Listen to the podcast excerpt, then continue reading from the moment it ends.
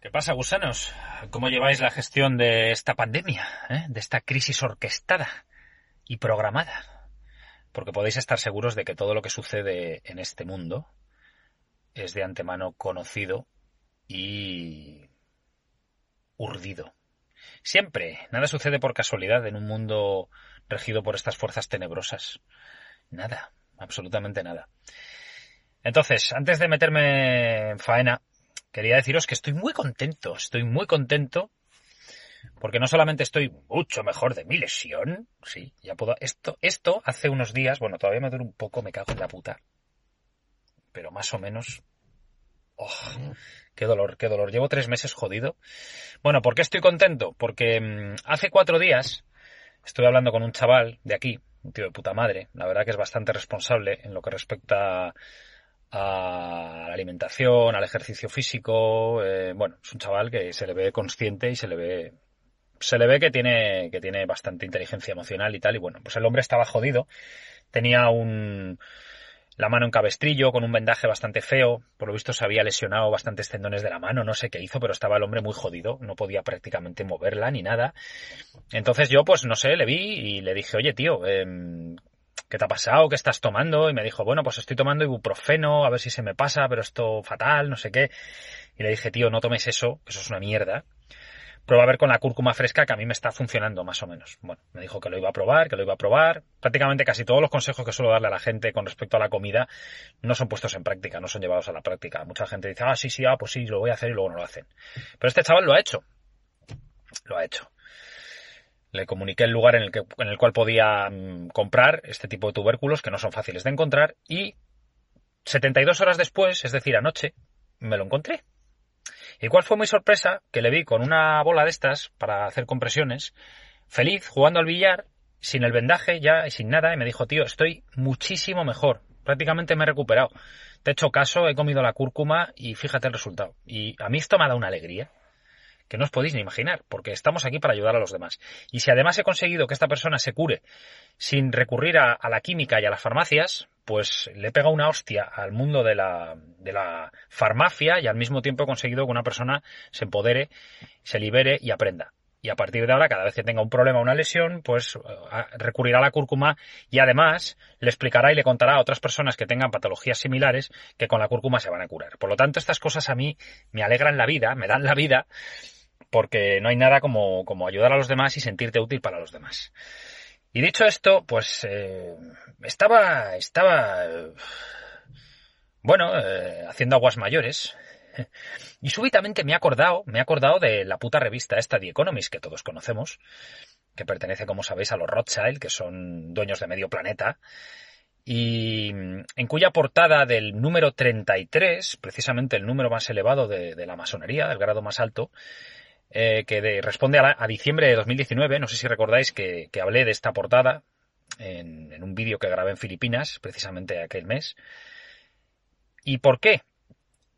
Bueno, pues porque porque la élite, bueno, pues a veces eh, en estas portadas nos va dando pinceladas de lo que quieran hacer con nosotros, de lo que nos piensan hacer con nosotros. Ya sabéis que estos psicópatas Además se ríen de nosotros, la psicopatía siempre, siempre se han reído, siempre la risa sardónica del malévolo, del psicópata, de la persona que disfruta haciendo daño y riéndose de los demás, además tomándoles el pelo, sabiendo que los va a matar y que además les está, se está mofando, se está riendo de ellos, ¿no? Que es lo que hace el sistema.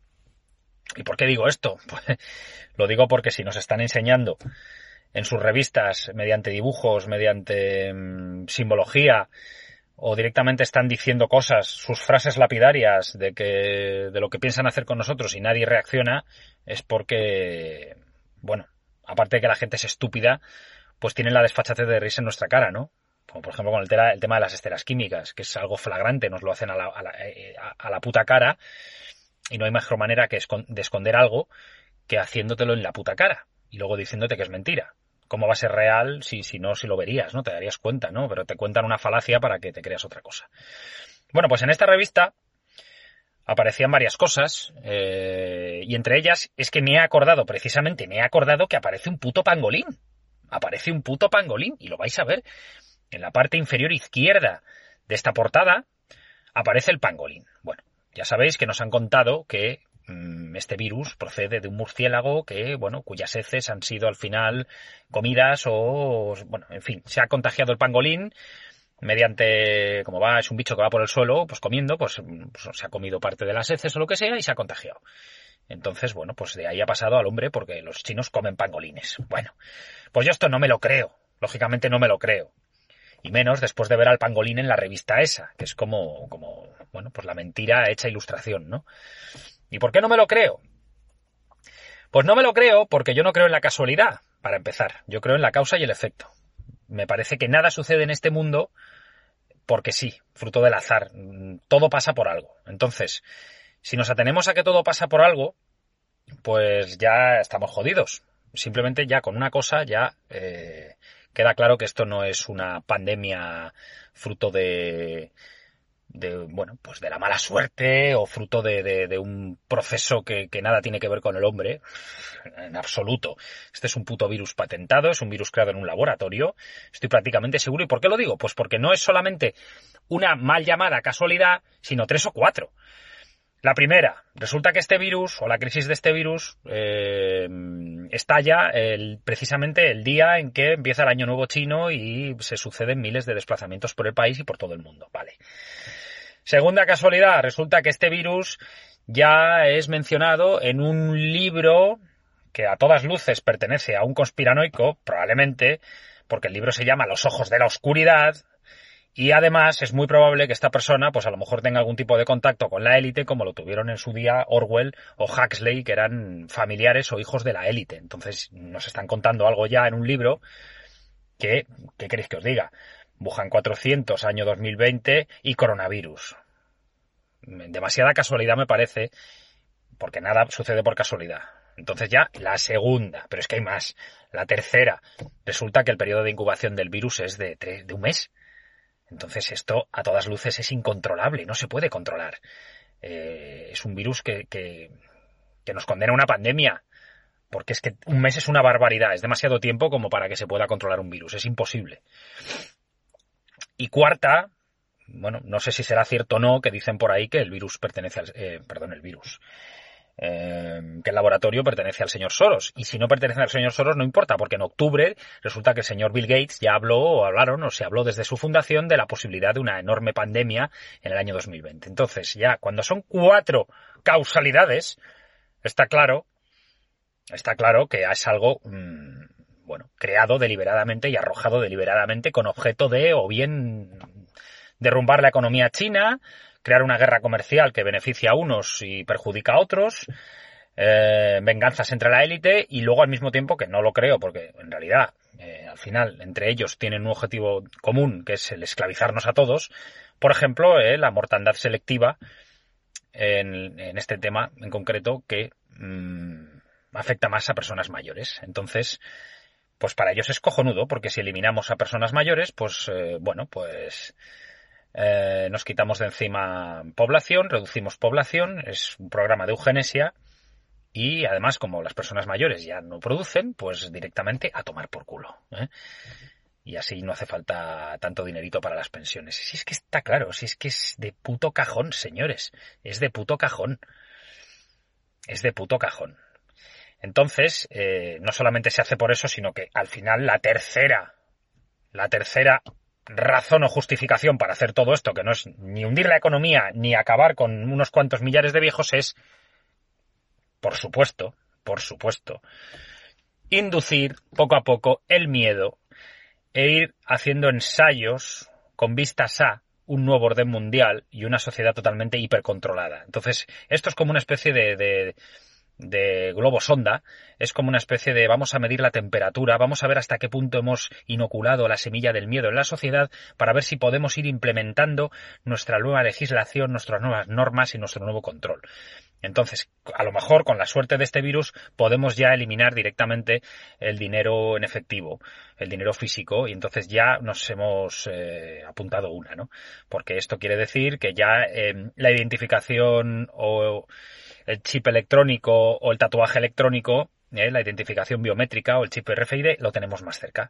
Y ya podemos justificarlo de aquí a poco tiempo, pues, eh, em, bueno, pues aludiendo a la seguridad de la gente y al control de las personas por, por la pandemia o por la inmigración descontrolada para tener controladas a los inmigrantes que entran o lo que sea. No importa.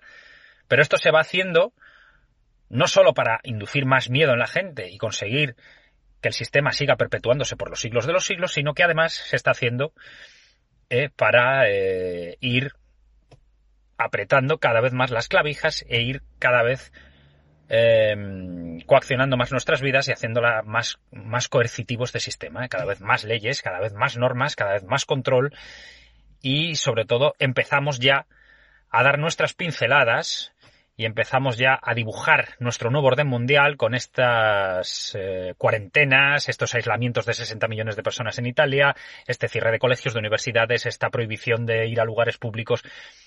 Está claro lo que están haciendo, sobre todo cuando vemos y cuando sabemos que la mortandad de este virus es inferior a la mortandad producida por la gripe española. Cuando hay una gripe o cuando ha habido eh, epidemias de gripe en España o en otros países de Europa, no se ha hecho lo que se está haciendo ahora.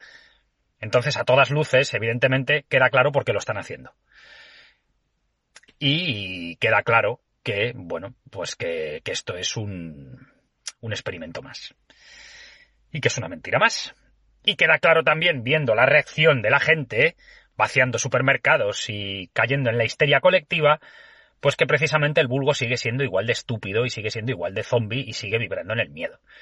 Así que estarán encantados, estarán frotando las manos diciendo hay que ver que conseguimos siempre ya salirnos con la nuestra. Así que nada, lamentable y triste, pero es lo que hay. Yo no sé, no ¿qué puedo decir? ¿Qué puedo decir? Bueno, pues que tengo MMS, que soy joven, que me importa una mierda este virus, que muchas veces que he tenido virus y demás me he curado en cuestión de horas, ¿eh? ya sea con una cebolla roja limpiando la sangre, o ya sea con ajo, ya fuere con limón, con cúrcuma, con lo que sea, con lo que sea. Así que nada. Que nos tomen el pelo, que nos están tomando el pelo todos los putos días. Y ya sabéis, no piséis las farmacias eh, y recurrir siempre a, a, bueno, a plantas o a métodos naturales para limpiaros, para curaros y para todo. Porque este es el sistema de la muerte, es el sistema del engaño, es el sistema del control químico y es el sistema de los demonios y los psicópatas. Está clarísimo, ¿no? Está clarísimo. Así que nada, muy buena suerte a todos, ya sabéis, como siempre os digo, y que la paz del Señor esté con vosotros y los que no sois creyentes, pues no sé, que la luz de Lucifer os ilumine. si es que nos quema, porque no creo que sea una luz, una luz prístina como la del Señor, será una luz cegadora y asquerosa. Sí, una luz malévola y destructiva. Pero bueno, si a los vampiros y a los zombies les enrolla, pues tiene que haber de todo en esta dualidad cósmica. Había olvidado mencionar una cosa que puede magnificar el problema aquí en España, porque si bien es cierto que la mayoría de la gente eh, no tiene un riesgo alguno de, bueno, de morir a consecuencia de esta enfermedad, sí que es verdad que las personas mayores, en los colectivos de personas mayores, las personas inmunodeprimidas, las personas de cierta edad, sí que pueden morir. Entonces, eh, es sospechoso, o por lo menos es... no lo sé. Es extraño que no se hayan tomado las medidas que se han tomado en Italia y que el gobierno español esté siendo tan laxo. Es como si buscasen realmente que hubiese un contagio masivo y así eliminamos a 100.000 viejos, por ejemplo. ¿eh? Si se contagia el 70 o el 80% de la población española y muere el 3% de este virus, pues podría morir, no podría morir más gente, podría morir medio millón de personas. Entonces, claro, de esta manera, pues eh, la banca gana, ¿no? Si acabamos con los jubilados, eh, con las personas que no producen, pues mejor. Esto es una cosa que a mí me ha dado que pensar bastante. ¿Por qué aquí de repente no se han cancelado ni la liga de fútbol, ni las fallas, ni las procesiones de Semana Santa, ni nada de eso, ¿no? Es raro. Pero sí que es cierto que prohíben determinadas cosas, pero no se prohíbe, por ejemplo, no se cierran los metros, ni los autobuses públicos, ni demás, lo cual tampoco tiene mucho sentido. Es que nada de esto tiene sentido al final. Y si además os fijáis en que este es un país de autonomías y esto dificulta mucho más que se activen protocolos similares, porque las cada comunidad autónoma tiene su, su, historia, pues esto va a convertir el caos del coronavirus en España en, en, un problema bastante más grave que en el resto de países de Europa, donde hay bueno más solidaridad, más cultura, más control, más, sí, sobre todo solidaridad y sentido común y, pero es que aquí en España no. Este es el país de la pandereta, el país del nepotismo y de la corrupción por excelencia. Entonces, en este país probablemente el tema del coronavirus se convierta en un problema gravísimo al final, porque es un puto desastre de país. Ya estoy escuchando eh, testimonios de personal sanitario en los hospitales diciendo que bueno, que se tienen que cancelar operaciones que muchas de ellas serán urgentes, que ya simplemente los hospitales tienen que destinarse a pacientes que estén afectados por el coronavirus y qué pasa con todo lo demás. Esto es un puto caos, esto es el, puto infierno lo que se nos viene encima. Entonces, eh, estas son reflexiones mías, ¿eh? que estoy haciendo por mi cuenta y que pueden estar bien encaminadas o no. A lo mejor, bueno, pues sí que es verdad que no hay que tomar tantas medidas. Pero desde luego es sospechoso, es sospechoso todo esto. Mm, da que pensar, muchachos, da que pensar. Da que pensar. Lo que está claro, y eso lo están haciendo en todas partes, es que, como bien dijo el señor Enrique de Vicente el otro día, por favor recomiendo que veáis un vídeo suyo, que estuve a punto de solicitarle subir ese vídeo a mi canal, porque tiene un final de vídeo espectacular. Creo que es el último vídeo que ha subido hace dos o tres días. Escuchad el último, los últimos diez minutos de ese vídeo porque son brutales. Pues como bien dice este hombre, la doctrina del shock es un arma muy efectiva. Y lo que está claro es que pase lo que pase, están consiguiendo lo que he dicho en el vídeo anterior, que es este mismo vídeo, pues es que se solapan porque lo solapo. Que es precisamente el conseguir que, eh, bueno, que se vibre en el miedo y que la gente obedezca a pies juntillas lo que dice Papá Estado. ¿eh? a pesar de que puedan coartar la libertad de las personas durante dos semanas o un mes. No puedes salir de tu casa en un mes. Vale, vale, no pasa nada, no salgo de mi casa. No puedes eh, ver a los abuelos porque los abuelos son personas mayores y a lo mejor nuestro hijo les contagia. Pues no, los abuelos ya no ven a los nietos durante un mes. Se aísla y se separa a las personas. ¿eh? Con esto se rompe más la familia todavía. es todo, todo esto es una pesadilla. Es una pesadilla es una pesadilla. Yo no sé quién nos va a librar de toda esta mierda, porque viendo el nivel de conciencia que tiene la gente, sobre todo el nivel de, implicación de las personas que sí que saben algo, o, el, no nivel de implicación de la mayoría de la gente en los asuntos verdaderamente preocupantes y asuntos que nos deberían de, bueno, que nos afectan a todos y que deberían de preocuparnos a todos, pues esa no implicación o ese egoísmo, esa falta de acción, es verdaderamente lo triste y lo bochornoso. Por eso no va a cambiar nada y todo va a ir a peor. Porque la mayoría de la gente es dócil, es sumisa, es ignorante. Y bueno, está en un estado de lobotomía o de, o de crecimiento espiritual de 12 años de edad. O sea, son niños en realidad. Por eso papá Estado sigue haciendo lo que le da la gana y por eso papá Estado dice que los hijos me pertenecen a mí y vosotros os calláis la boca. Porque papá Estado, no olvidéis que es un monstruo, es un leviatán pero ya no se ha convertido más que en una especie de ente que regula y, oprime y reprime. No es que no hace otra cosa, legislar y reprimir. Eso es lo que hace Papá Estado.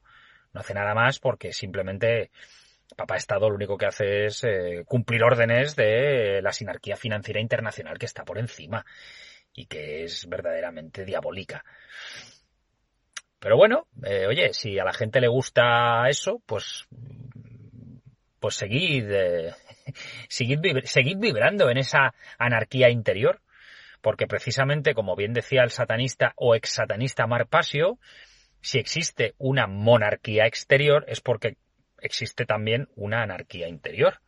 Y en el momento en el que empiece a haber una monarquía interior, empezará a haber una anarquía exterior y dejará de haber gobiernos y ejércitos y jueces cabrones y dejará de haber todo este sistema de la muerte y del nepotismo y este sistema creado creado a partir de las jerarquías y de la usura y de los enchufismos y de los nepotismos, que es lo que es. Y más este país, España, en el que nos están afectando además tantos casos repugnantes. El último de ellos es un... es que prefiero ni mencionarlo, el expediente Royuela. Es que dan ganas de... de, de da miedo, da puto miedo. Pues evidentemente en un país que tiene una, unas redes clientelares tan brutales, ¿eh? 500.000 personas viviendo de la política, chupando de la política, chupando de prebendas y de mierdas, pues no va a cambiar nada jamás. ¿O realmente os pensáis con el egoísmo que hay hoy en día en la sociedad que mmm, estamos hablando de varios centenares de miles de personas van a dejar de hacer lo que están haciendo? ¿Por empatía o por generosidad con el prójimo? no, no, señores, no, esto no va a pasar. Eh, por eso digo que hay que salir de las ciudades antes de que os volváis locos. O antes de que seáis vistos como locos y os conviertan en locos. Y os enfermen y os ensucien vuestra esencia. Porque esto es una locura. Esto es una locura lo que estamos viendo, lo que estamos viviendo en este mundo. Y todavía falta por venir lo peor. Esto acaba de empezar. Y es que esto acaba de empezar. Entonces, cuando llegas a esa conclusión y te das cuenta de eso, porque vas viendo la evolución de los acontecimientos, llega un momento en el que no te importa nada. Lo único que te importa es velar por los tuyos, difundir la palabra o difundir lo que tú consideres que es cierto y verdadero y poco más.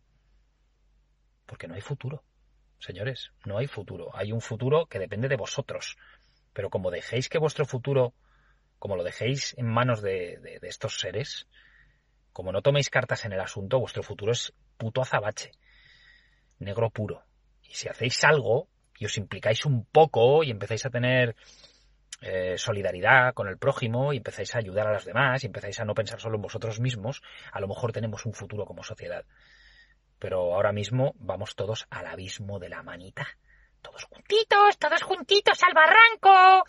¡Me voy a tirar! ¡Ay, que me tiro, que me tiro! Yo también, yo también. y toda la masa cae, cae por el precipicio.